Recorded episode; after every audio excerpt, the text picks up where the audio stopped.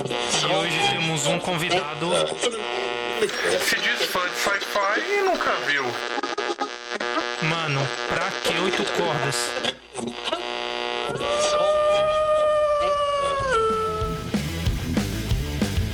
E você está no podcast dos Lycans.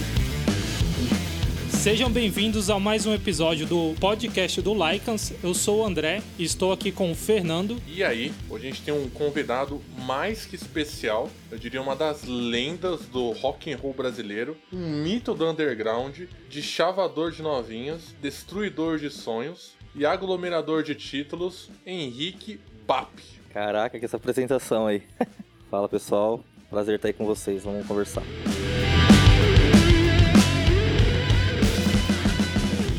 Qual é o tema de hoje, André? Nós vamos dar aqui um tutorial, um passo a passo de como ganhar dinheiro com rock. Com o rock underground ainda, hein?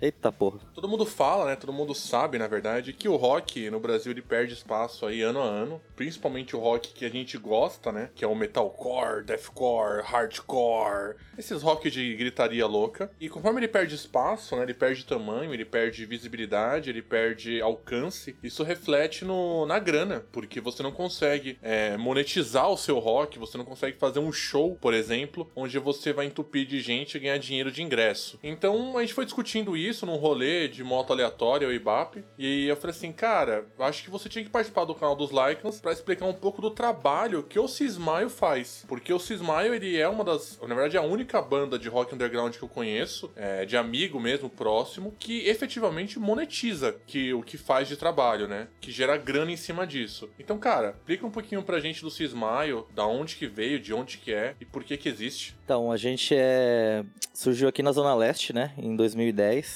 É... Naquele momento que a cena tava bem, bem mais, como posso dizer, mais presente, né? Tinha muito mais bandas, muito mais show, tava bem legal assim nessa época. Então foi uma época ali que a gente conseguiu juntar um pessoal aqui na, na ZL e montamos a banda. A gente tocava o metalcorezinho padrão, assim, post-hardcore, e fomos se enturmando assim na, na cena, né? No circuito de shows, das, ficando amigo das bandas e tudo mais. Era bem aquecido nessa cena na época. Era bem aquecido, tinha, cara, muita banda aí que faz uma puta falta, mas foi uma época aí que a gente começou, e conforme foi o tempo foi passando, a gente foi lançando novos trabalhos, fomos ganhando um, né, um certo reconhecimento, a gente foi convidado para mais show. Padrão, né? De quando você tá fazendo o seu rolezinho, as coisas vão meio que rolando. É, vocês pegaram o início ali da banda, foi um momento muito bom. Mas a banda já tinha essa visão bem empreendedora, já desde essa época? Não, nem um pouco. A gente sempre começou como um rolê, né? Assim, Mas você não sonhava em ser um rockstar? Ah, você sonha, né? Você fala assim, caraca, mano, eu quero viajar tocando, eu quero tocar o máximo de lugar possível. De certa forma, dá pra falar que aconteceu isso um pouco, sabe? Porque é, a gente conheceu muito lugar, né? Por conta de show, assim, a gente viajou, a gente fez uns rolês, assim, que dá pra falar que eu só fui para certos lugares por conta da banda, né? Teve lugares que você conheceu, então, só por conta de você estar no Cismaio. Mas todos esses lugares que você conheceu, vocês custearam do bolso, né? Então, depende. Alguns lugares sim, alguns não. É, eu não vou lembrar todos de cabeça, assim. Não foram milhares também de lugares, mas a gente acabou indo pra algumas cidades de São Paulo, interior, fomos para fora do estado. Algumas vezes foi, foram, tipo, ou ajuda de custo, ou 100% pago pelo, por quem tava ajudando. Você lembra onde foi o lugar mais longe aqui do Brasil? Tipo, um lugar bem remoto assim, que vocês já foram? Rem... Eu não sei se é remoto, mas a gente foi para Brasília e fomos pro Rio Grande do Sul. E nesses dois casos foram, foram pagos pela galera, assim, tipo, que levaram a gente, assim. Foi o, foi o Fábio da, da Never Looking Back, né? Que ele organiza show por lá. Então ele tem um sistema que ele faz funcionar bem essa parada. Já levou outras bandas, não foi uma exclusividade nossa. E pro Rio Grande do Sul foi. E Florianópolis e Rio Grande do Sul foi o Elis Batista da, da Renascida. Ele também organizava uns shows por lá, na, na, época que tava mais, mais quente a parada. E aí ele acabou levando a gente também. E foi um rolê bem da hora, assim. Foi em 2000 final de 2016. Quanto tempo, mano, tem a Cismaio? Desde quando vocês estão tocando? A gente começou em maio de 2010 e o primeiro show foi dia. Foi até uma, tem até uma numerologia aí, 10 do 10 de 2010. O primeiro show da Cismaio no Cerveja Azul. Cerveja Azul, famigerado, melhor pico da moca. Eu gosto de lá, mano. Eu gosto pra caralho do Cerveja Azul, velho. Eu acho que o Cerveja Azul, na verdade, ele era meio ruim, mas teve uma, uma reforma num, nos tempos aí. Eu falo dos tempos pra cá, mas deve fazer, sei lá, 10 anos dessa reforma, né? que provavelmente já foi nosso primeiro show na reforma já. É, então, mas, porra, ficou muito bom, velho. Aquela mão, né, icônica, assim. Cerveja azul é um pico icônico, né, mano? E. Não, assim, é honesto, é é honesto. honesto, é honesto. E a Cismaio, ela passou por muita alteração, assim, de galera? A gente passou por umas mudanças aí, né? Já começou. Primeiro era só a galera do bairro, né? Os amigos daqui. A gente ensaiava num estúdio aqui do. que ainda existe o esquema. E era do baterista, do Eriquinho. Então a gente tava muito meio que aqui, sabe? Eram os amigos do bairro. Então. E aí conforme foi trocando, foi tipo pegando alguém mais de longe, alguém mais de longe. E aí quando foi ver, a banda já. É uma banda da Zona Leste, porque começou aqui, né? Eu ainda moro aqui. Mas, tipo assim, a banda em si hoje já não é mais, né? Porque tem cada um pra cada lado hoje em dia. Legal. E você acha que isso influenciou, por exemplo, pra vocês é, tomarem, na verdade, atitudes diferentes, né? Saírem daquele hobby e tentar tornar em algo mais profissional, tipo a mudança das pessoas que estão lá na Cismaio? Ah, isso com certeza. E começa até pelo próprio. Pelo, ele, ele- esse- essa, essa ocasião, na verdade, te força um pouco a isso, né? Porque você começa a ir pra um pouco mais longe. Então você tá indo mais, você tá centralizando mais as coisas. Você quer. Você precisa de um estúdio que a localidade seja, tipo, bom pra todo mundo, né? Por exemplo, só tá. Hoje, pra cá da Zona Leste, onde começou a banda, aqui pro extremo Guaianazes, só tem eu. Então não faz sentido vir todo mundo pra cá. Seria muito gasto. Então você quer centralizar? Já vai precisar de um estúdio mais caro, tem o deslocamento. Então, automaticamente, os gastos que começam a existir, eu acho que você já começa, tipo, querer ter algumas ideias de falar o que, que eu posso fazer pra diminuir os gastos. Nunca começa como ganhar dinheiro, assim, sabe? Porque eu acho que é muito raro um caso de banda que, né, na nossa cena, assim, que ganha dinheiro, assim, fala assim, puta, eu tiro pra gente, assim. Mas começa a nossa mira começou assim tipo em diminuir os gastos então acho que com certeza essas mudanças e espalhar um pouco mais a galera fez a gente começar a trilhar esse caminho Legal, cara. Uma das coisas que influenciou, assim, bastante a minha visão do, do Cismaio pra essa parada mais, tipo, mano, o Cismaio é uma banda, porra, profissional. Foi quando entrou o Dinho, velho. Que eu falei, como que esses filhos da puta colocaram um maluco na banda de Curitiba? Londrina Londrina, desculpa. Do, do- menos ace- menos acessível ainda menos acessível ainda, né? Do Paraná lá. Mano, não faz sentido na minha cabeça, tá ligado? Vocês terem feito essa, essa logística. E deu certo, né? Por muito tempo. É, então, você falou Curitiba, até eu visualizei assim, se fosse Curitiba, seria até bom, porque, tipo, é uma ponte aérea boa pro, pra São Paulo, né? Tipo, São Paulo e Rio é. Você acha voo barato, é uma hora tal, é bem legal. Mas Londrina já afasta um pouco mais, né? Então, na época a gente nem levou em consideração. Assim, na época ele, ele também não levou, porque ele falou que queria a parada. A gente fez um. Depois que a gente fez funcionar assim, tipo, ficou meio que normal. Claro que depois uma, uma hora deu uma cansou os dois lados, né? Assim, tipo, pela, pela parte da família, parte de trabalho. A gente não, a gente talvez teria continuado. Mas. Mas rolou por muito tempo, assim. Rolou por, por bastante tempo. E claro, né? ex- exatamente aquilo que você tinha perguntado, eu falei. Espalhar mais ainda a banda precisou de mais organização, né? Então. Mano, vocês é, tocaram já com banda gringa, né? Ab- é, abrindo show pra banda de fora. É, e como foi essa experiência? Foi uma parada da hora? E vocês já curtiam a banda também? Foi uma parada meio que lá admiração, de fã? Mano, eu acho que é uma das, primeiras metas, assim, né? Como quando a banda começa a tocar, assim, que começa a vir aqueles shows gringos, né? Da, eu digo mais da nossa época, assim, que começou a vir a Day to Remember, August Burns Head, Blast the Fall. Você fala assim, aí- surgiram bandas, né? Que tinham bandas da, da cena que abriram pra essa galera, tipo um Life, o Shark at, o. Aí você fala assim, pô, é possível chegar lá, né? Então, tipo assim, a banda que toca com a gente no sábado, semana que vem vai tocar com uma banda que a gente escuta todo dia, da- desde 5, 6 anos antes de começar a banda. Então, a gente coloca como um pedestal, assim, né? Uma meta, assim, a ser alcançada. Então, quando rolou pra gente foi bem especial, assim. Eu gostei bastante da... Com quem foi? Ó, primeiro a gente tocou com I Set to Kill. Foi uma, um rolê um pouco menor, mas foi bem legal, porque a gente pôde conhecer eles. E foi no Cerveja Azul também. E tiveram mais bandas também de, de abertura. Teve There's No Face. Eu, eu não lembro das outras, assim, mas teve There's- eu lembro que teve There's No Face também. Foi um rolê bem legal, assim. O Cerveja Azul tava bem cheio, então, tipo, foi da hora. E depois teve um que foi bem, né? Outra experiência realmente foi com o Came Romans na Clash Club. Que aí já foi convite da Liberation. E depois de um tempo, rolou o Bullet for My Valentine, que foi em 2019, né? Que aí foi na Tropical Butantan também, convite da Liberation, mas aí, tipo, foi o maior de todos. Mas foi animal, assim, tipo, a experiência, tipo, o, a, a rotina de um show gringo, assim, da, do tamanho deles, assim, é outra coisa. Você aprende. você- aí a gente tenta trazer tudo aquilo que a gente aprende, né? Tudo que a gente visualiza ali pros nossos, pro nosso dia a dia. Porque pra eles é um trampo, né? Não, um trampo total. Tanto que, assim, a gente acaba um show. Qual que é o rolê depois do show? Você fica, você conversa com a galera, você vende merch, você vai comer um lanche depois com quem estiver lá perto. Né?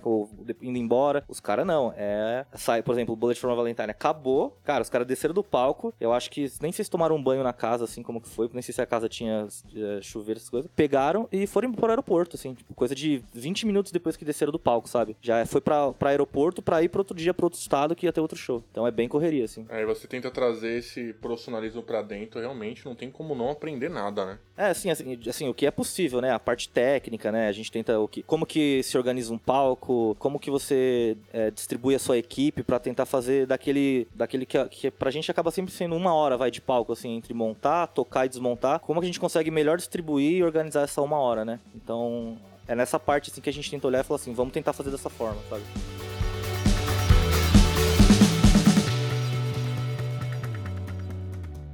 Então, mano, entendendo o caminho que vocês trilharam, né, de, de começar com uma banda de brothers do bairro, começar a tocar, ser convidado para eventos maiores, tentar fazer um som cada vez melhor, é, é um caminho que eu, eu enxergo como um caminho em comum para muita banda, né? Se a gente pegar aí 10 bandas de brothers, todas elas fizeram um caminho parecido com vocês. Umas com mais efetividade, outras com menos efetividade, mas esse caminho, né, todo mundo trilhou. E o que, que mudou então no Cismaio? O que, que fez a Cismaio ser diferente para conseguir de fato, né? Né, o, os números que vocês conseguiram. Foi a parada de fazer aquele monte de cover ruim que vocês fazem?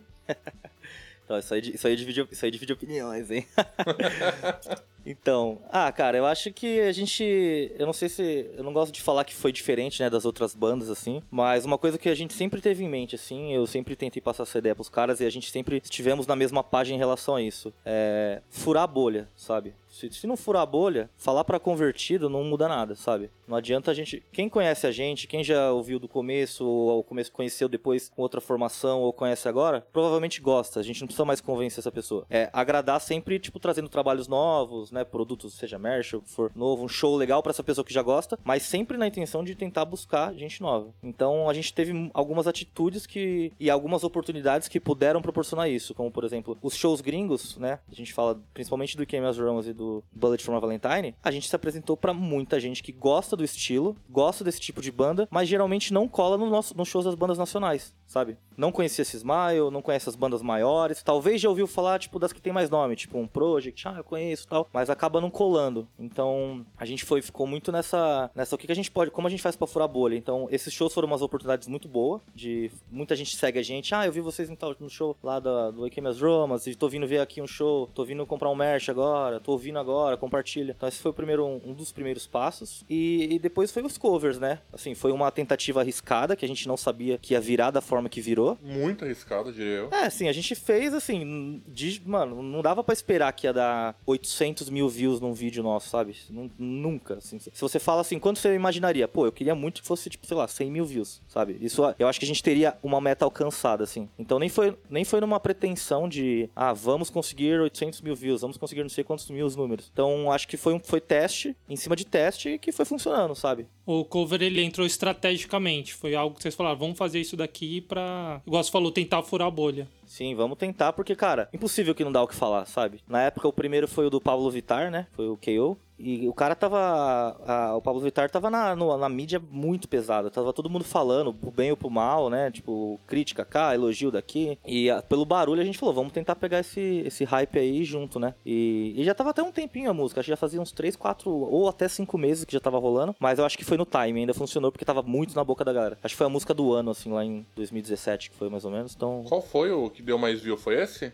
Não, já passou outro que a gente lançou depois, do Raikais. Ah, o do Raikais. Que inclusive é um dos melhores, tá? É um dos que eu mais gosto. Já, e o Raikais já era uma, não era música do ano, já fazia tipo mais de um ano e meio, já tinha tido muita paródia dele, assim, outras versões de outros estilos. E só que a gente até. A, ele a gente quis fazer, mas porque a gente achou que ficaria legal, sabe assim? A música dos caras a gente acha bacana, aquela música. Falou, vamos fazer. Qual deles você acha que foi o mais polêmico? Que gerou mais controvérsia? A controvérsia. Ah, todo mundo fala, né? Tipo, bastante. Assim, se você for olhar os comentários assim, tipo.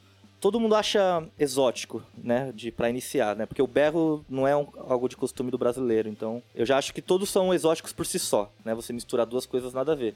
Mas se você for ver, todos tiveram comentário. Tipo, é, alguns pelos arti pelo artista, né? Que é o. Seja o Pablo Vittar, né? Que é um É, eu, não sei, eu não sei nem caracterizar se é um, é um, um travesti, um transformista, mas aí, tipo, por isso aí já cria um, né, um, um negócio ali, um burburinho, uma barreira. A gente fez o último do Matue, aí a galera até falou bastante, né? Porque o cara tá aí na mídia e causa aí as suas controvérsias, mas é pela música, o próprio o KO, primeiro, né? Que é uma música mais forrozinha, e como se coloca um forrozinho assim, na verdade, num metal, então acho que todos foram bem falados, assim. Alguns menos, porque acho que, por exemplo, o próprio Rap Lord, né? Eu, eu visualizo como se ele fosse um rock em versão rap sabe? Tipo, ele é um rock, é uma música de rock. Então, Sim, combina muito, né? A, a temática, o, o, sentimento ali meio pesado, meio, né, meio, meio dark, assim, da música deles, assim. Então, falou, vamos fazer, é um rock, cara. Tipo, vamos, vamos transformar. Então, acho que esses aqui que já parecem mais ou menos nesse, nesse meio campo aí foram os que, que deram menos, assim. Mas no geral a galera considera bem exótico. é, pra quem tá ouvindo e não conhece o C-Smile, né? Procura lá no YouTube, coloca C-Smile Pablo Vittar, C-Smile Haikai, C-Smile Matue, que deve aparecer esses covers e você vai poder ouvir e ver exatamente o que a gente tá falando, né? Essas versões metal dessas bandas, desses grupos que não são necessariamente de rock, na verdade nenhum deles é, né? Você acha que, na verdade, mano, é, esses números que vocês alcançaram, vocês conseguiram é, converter por conta de ser números ou por conta de vocês saberem utilizar os números para poder efetivamente monetizar alguma coisa? Então, foi um pouco dos dois, assim, sabe? É, como eu falei, tipo, de primeira a gente não sabia que ia vir tudo isso, né? Que iria se converter tudo em número. Tanto que a nossa página do Facebook foi, em, em, tipo, em dois, três meses para quase 30 mil likes, assim. A gente tinha cinco ou seis, acho que já era o físico, assim, que a gente tinha. O sólido, no orgânico. E, e aí depois que a gente foi sentindo que dava para fazer isso, a gente foi começando a direcionar. Tanto uns posts virais, post patrocinado. Então a gente foi aprendendo com um acontecimento, sabe? Não, foi, não dá pra falar que foi nada estrategicamente, detalhadamente planejado, mas foi um, um, uma trajeto de aprendizado, assim. Foi lá, fez, viu que dava para fazer, e aí isso a gente foi fazendo. vamos fazer aqui, vamos tentar cercar por ali, tentar encontrar essa galera, assim, sabe? Mano, esses covers, eles é, é, a parada mais rentável que vocês têm hoje ou vocês têm alguma outra frente que é mais que traz mais lucro, né, pra, pra banda? Na verdade, eu arrisco a dizer que o cover é das menos rentáveis, assim. Sabe? Sério? Sério. Caralho. Porque... É porque passa pelo YouTube, né, mano? E ele que distribui essa grana. Então, tem a questão que ele é muito forte no YouTube. Óbvio que eles são fortes também em Spotify, essas coisas tudo. Mas o YouTube é o pior, né? Porque ele é o mais difícil de se monetizar. E a, e a, nossa maioria é lá. E, e também tem a questão que passa por muita gente, né? Não é uma música nossa, não é uma criação nossa. Então, no final a gente pega o restinho do restinho, assim, porque passa pela distribuidora. Você tem que pagar essa galera, né? Tipo assim, se deu um real, é, vamos chutar que seja, sei lá, 50 centavos dos artistas, uns 25 da distribuidora e sobra talvez algum taxa, não sei o que, porque é em dólar também, né? Se a gente recebe tipo 20, 15 centavos desse um real, acho que. Eu acho que deve ser até muito, então, porque. Então por isso que eu arrisco dizer que, tipo, não é, não é, não é muito rentável, assim. Entendi. É que ele dá esse número, igual você falou, é 800 mil views. Se fosse 800 mil views numa música própria, com certeza esse montante aí seria muito bom, né, mano? Com certeza, com certeza. Porque aí, tipo, é, você não tem que dividir com ninguém, né? É você e, a distribu e o acordo que já tá com a distribuidora. Então, o cover tem, tem esse problema aí, passa por muita gente.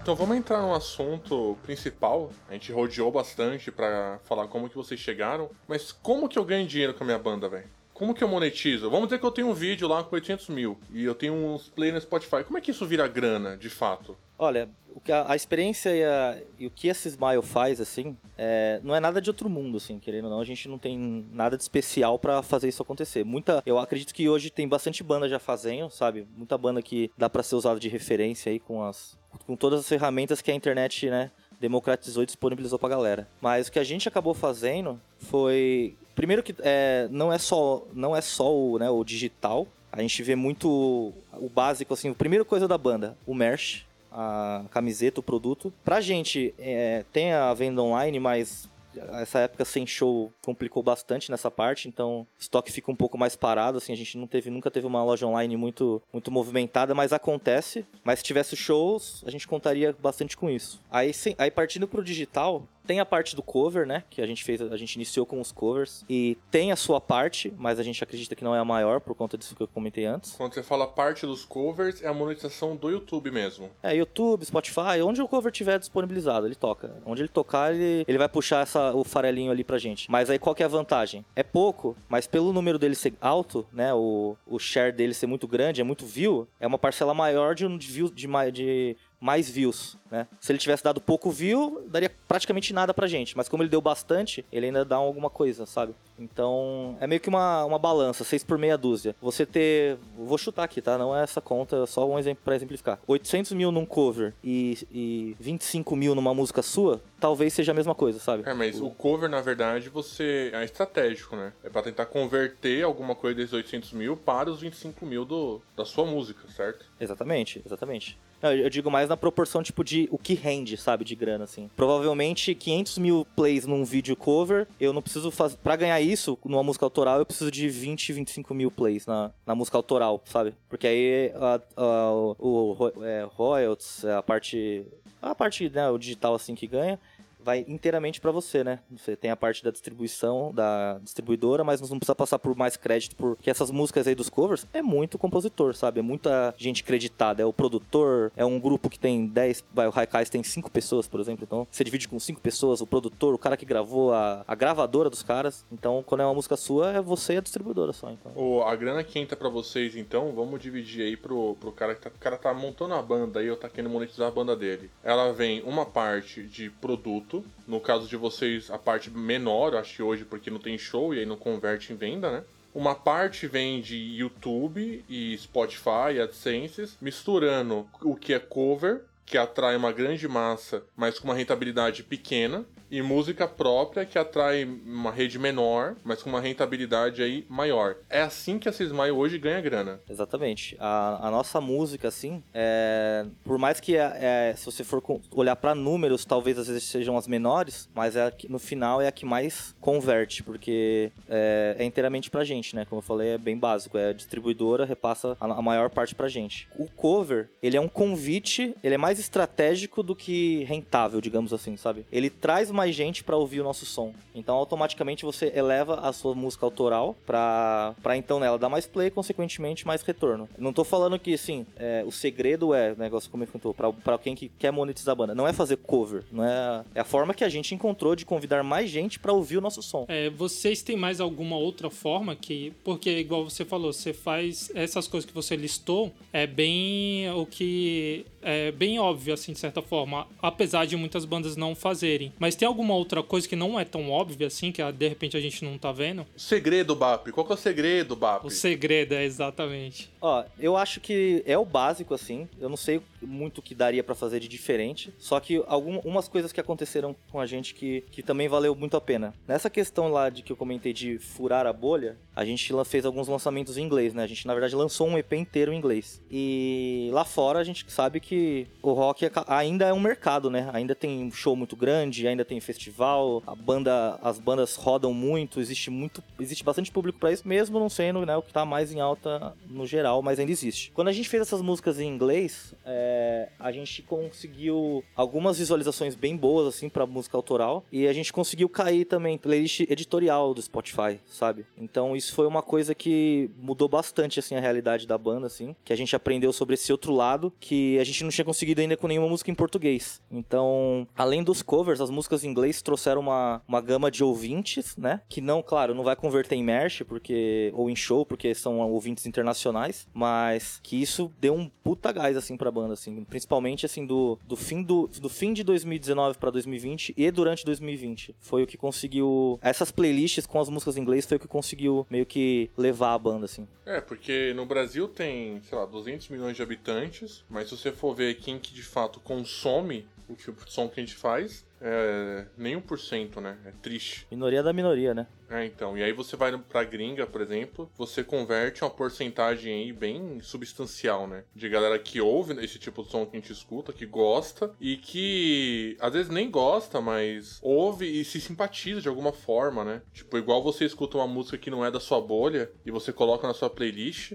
porque você gostou e ponto. O cara consegue gostar de um cismaio. Diferente de um cara hoje no Brasil que escuta sertanejo universitário, ele vai escutar um cismaio e vai achar uma bosta e vai pular pra próximo e foda-se, né? É, é um pouco cultural, né? Isso aí eu falo. Nem chega pra esse cara, na verdade, né? Eu falo bastante que é meio cultural, né? Assim, o brasileiro é meio bitolado, ele só gosta de uma coisa. Se é o sertanejo, é muito sertanejo. Se é. Na época do rock era só rock, aí quando é pagode é só pagode, quando é funk é só funk. Então é ruim porque a gente tem população, né? Não igual dos Estados Unidos, mas eu acho que bastante, assim, porque dá pra, mano, bastante gente gostar de bastante coisa, sabe? É até ruim que outra, tantas outras coisas não tem espaço, assim. Eu acho que tem que ter tudo. Eu não sou. Odeio aquele papo de roqueiro nerd que, né, só rock é bom, Deus me livre. É porque eu, eu mesmo escuto bastante coisa diferente, assim, mas... Mas eu acho que, né, a gente, igual você falou, é 1%, então lá converte mais, assim. Então, estar na playlist, você, a gente chegar com a bandeja e oferecer pra esse cara, é, foi valioso, assim. Então, foi uma, uma oportunidade que rolou bem. Você acha que monetizar o Cismaio e fazer entrar alguma grana... Porque a gente falando de grana, assim, o pessoal pode pensar que vocês estão ricos. É, vocês não ganham tanta grana assim. É uma grana até pra, quem você falou, consumir gasto, né? Então, pagar uma gravação, pagar alguma coisa que vocês querem fazer, uma ideia que vocês têm. Esse dinheiro acaba, eu acredito eu, sendo para isso, né? Mas você acha que isso, essa grana, ela foi uma das coisas que ajudou o Cismaio a se manter ativo até hoje, nesse período onde o rock vem cada vez mais perdendo espaço? Isso que você falou, né?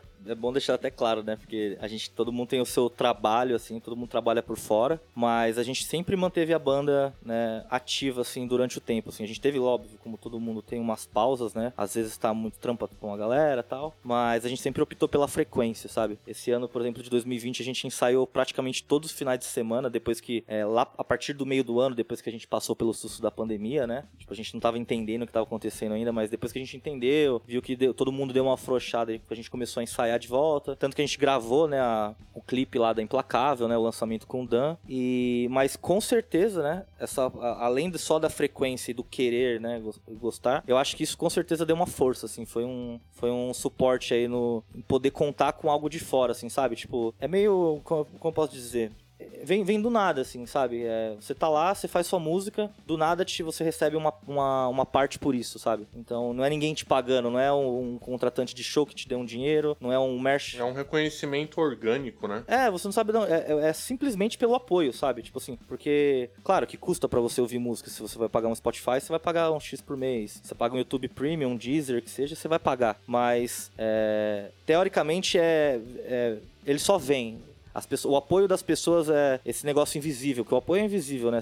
a, a pessoa apoia ali e, só, e a gente só recebe. Então, com certeza é uma força, né? Dá uma força pra gente, tipo, chegar no fim do mês e ter, entrar uma parte pra gente poder ou pagar um ensaio, ou produzir um merch, ou um custo extra de um clipe que a gente teve. A gente planeja um clipe, custa X, custou mais caro, a gente tira daí. Então, com certeza acho que foi substancial, assim, porque de um tempo pra cá, né, foi diminuindo, foi diminuindo o show, aí veio a pandemia e empurra todo mundo pra, pra longe longe. Então foi uma forma de continuar produzindo, assim. Mano, é numa situação normal, né, sem pandemia. É, no caso a banda ela se paga porque cada um tem seu trampo para si próprio, mas a banda em si ela conseguiria sobreviver do que ela lucra, do que ela rende, né, na verdade. Ó, eu falaria que que dá. A gente tenta pegar todos os recursos dela e investir em coisas maiores, né? Por exemplo, um, um clipe, um, um EP, que já foi o que a gente fez, né, no, pelos últimos trabalhos, assim, o último EP. Acho que dá para falar até os últimos três, quatro clipes foi tudo inteiro pago com, com essa coisa da banda, assim. E mas assim, a gente tenta fazer ela se pagar, sabe? O merch paga merch, mas claro, né, a gente acaba sempre tirando alguma coisinha do bolso para para um planejamento maior. Se a gente tem um clipe para gastar, a gente prefere usar esse dinheiro no clipe e aí o ensaio a gente acaba pagando, né? O estúdio que a gente acaba alugando. Mas se a gente precisasse, eu acho que fazer pagar tudo com a banda, eu acho que rolava, assim. A gente só faz meio que pelo planejamento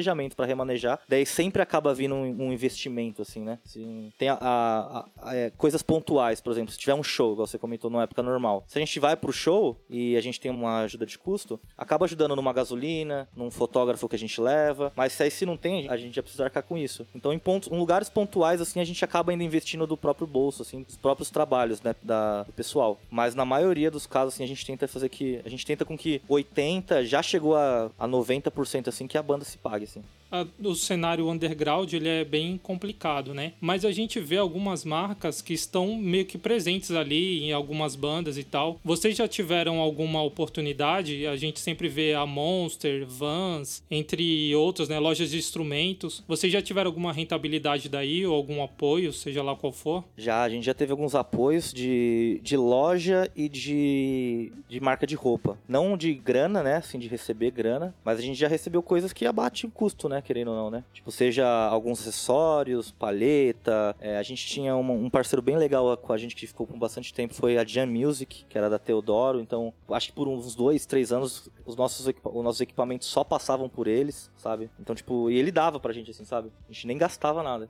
Então isso é uma coisa que dá uma força, né? Você fala assim, pô, eu já preciso ensaiar, já preciso pagar o show, né? Naque- naquela época. Aí você já ganha, um ganha uma regulagem de instrumento, uma, uma paleta, uma correia. Então essas coisas vão, vão fortalecendo assim o degrau, né? Cada degrauzinho. E a- atualmente a gente tem duas parcerias assim mais fechadas, que é a Brutal Kill, né? Que é a principal, assim, eles têm dado bastante força pra gente nos últimos trabalhos, assim. É, a gente ganha bastante roupa deles, assim como as bandas que participam do, da família, assim, do cast, não sei como eles chamam. Então é bem legal que a gente tá sempre, tipo, com, com um pano novo pra poder fazer um, um clipe, pra fazer uma live session, né? Uma sessão de fotos. E a gente tem um. É como se fosse uma parceria com, com o Bruno. O Bruno faz o nosso luthier, ele faz da Black Days também. É o Bruno Valente. Achei que era o Bruno Viana. Não é o Bruno Viana, não, né? Não, esse aí não. É o Bruno Valente. Não sabia que o Viana era luthier também, né? Acho que não trabalha com isso, não. Ah, eu já não sei já.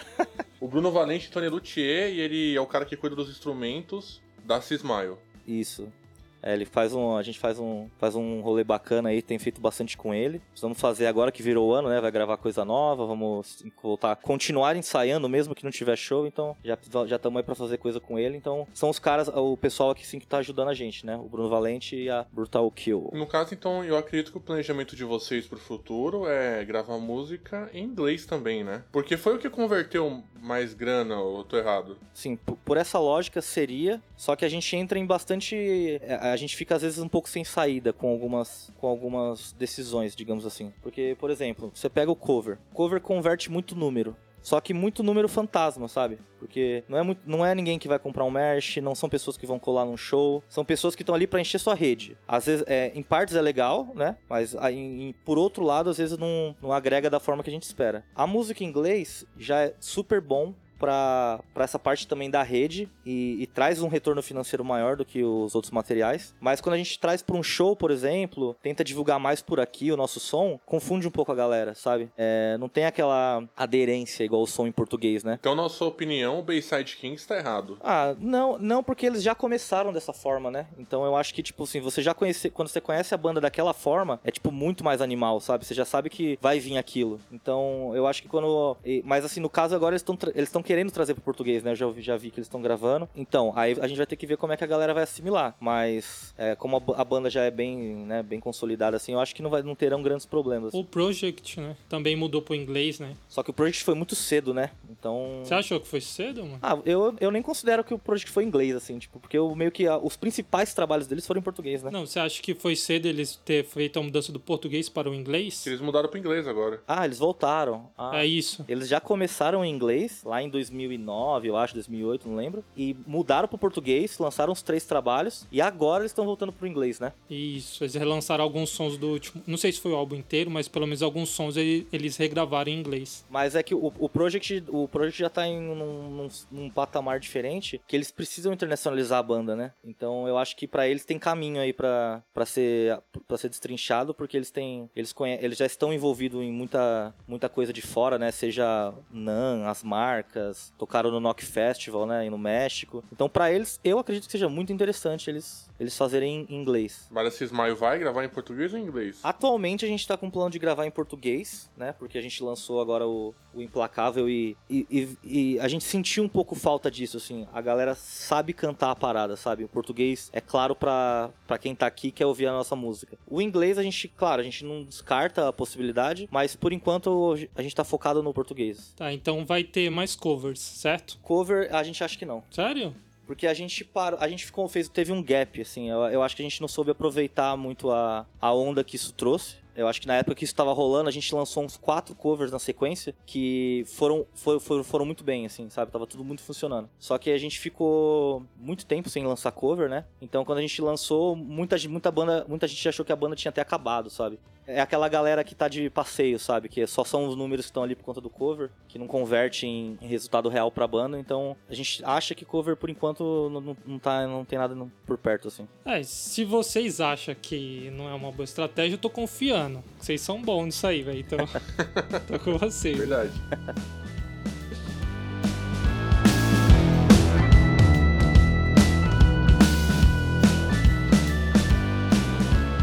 Chegou aquele momento que a gente diz tchau. Adeus. Falou. Conversamos hoje aqui com o Henrique Batista, cara, gente finíssima, guitarrista do Cismile, e passou um pouco aí pra gente, né, da experiência dele, da banda, com, com esse lance de, de fazer é, pelo menos um pouco rentável, né, que a gente sabe que é treta e que todo mundo tá se fodendo aí no underground, mas há uma luz no fim no túnel, ainda que seja pequena, né. É isso aí, Bap. Seu momento, suas redes, seu contato, como que eu chego no Cismaio? Agradecer aí a vocês pela, pelo convite, né? A gente tava marcando de falar, então sempre da hora conversar com vocês. É, parabenizar aí pela iniciativa que vocês sempre estão divulgando a galera e, e, dando a oportunidade da gente falar, né? Que é, acho que é muito importante a gente conhecer as bandas, o que a galera tá pensando. Então é da hora pra caraca o trabalho de vocês aí. E para encontrar Cismile, só jogar em qualquer rede Cismile Rock ou no YouTube, no Spotify Cismile mesmo, que já vai aparecer nossas músicas, nossos trabalhos. E fica ligado aí que esse ano a gente planeja lançar bastante coisa. A ideia é não parar. A gente tem feito bastante coisa para continuar fazendo, mesmo que não volte os shows, que eu acredito que não tá para voltar, por enquanto. Então, vamos ouvir aí as bandas, escutem as bandas, consumam o que elas, elas puderem, o que vocês puderem, né? Tanto, tanto que pague quanto que não paga. Um, às vezes um compartilhamento, uma ouvida. Pode parecer que não, né? Como eu falei, é invisível, mas no final ajuda bastante as bandas. Então, escuta lá, Cismaio, procure por Cismaio Rock. Top. Quem quiser então procurar o Cismaio, o Cismaio Rock, o Lycans está no Instagram com Lycans SP, dois S, Lycans SP. Quem quiser mandar um e-mail pra gente, manda pra lycanssp@gmail.com. A gente se vê aí no próximo episódio do podcast dos Lycans. Falou!